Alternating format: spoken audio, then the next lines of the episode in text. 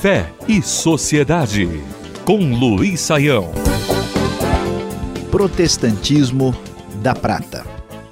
O protestantismo brasileiro, ou talvez como alguns preferem chamar o movimento evangélico brasileiro, tem sido um dos fenômenos religiosos mais impressionantes do planeta.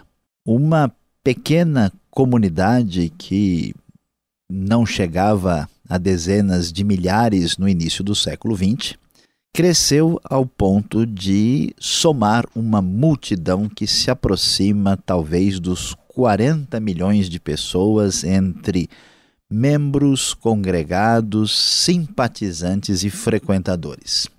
No entanto, este protestantismo, apesar de tantos aspectos positivos e tantas contribuições significativas para a sociedade brasileira, tem também apresentado um perfil muitas vezes problemático e preocupante. Uma das novidades que tem crescido nesta realidade religiosa evangélica, especialmente a partir da década de 80, pode ser chamada de um protestantismo da prata, ou protestantismo voltado para a prata. Pensando nesse PP, nesse protestantismo da prata, vale a pena refletir um pouquinho brincando com a letra P e descrevendo esta realidade um tanto quanto perigosa.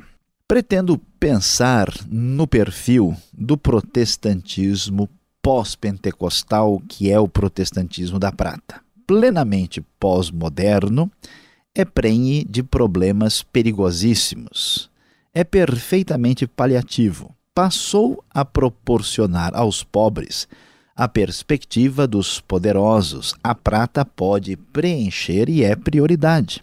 É o protestantismo do poder, da prosperidade e da psicose o pastor profeta passou a possuir o perfil papagueador promotor.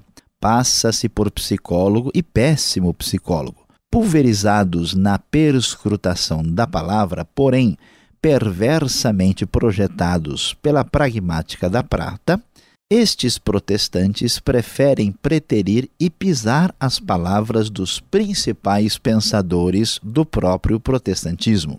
Os protestantes da prata, os pós-pentecostais, prescrevem práticas parvas e pueris, proclamam perspectivas perdidas, pisoteando a precisão do pensar. Preconizam pensamentos paliativos, parecem predeterminados a promover o perecimento pleno dos próprios pobres. Para os pesquisadores, é pretenso protestantismo. Prostituiu-se, perdeu-se em promiscuidade, pobre protestantismo, pobre protestantismo, é preciso praticar o pranto. Fé e Sociedade. O sagrado em sintonia com o dia a dia. Realização Transmundial.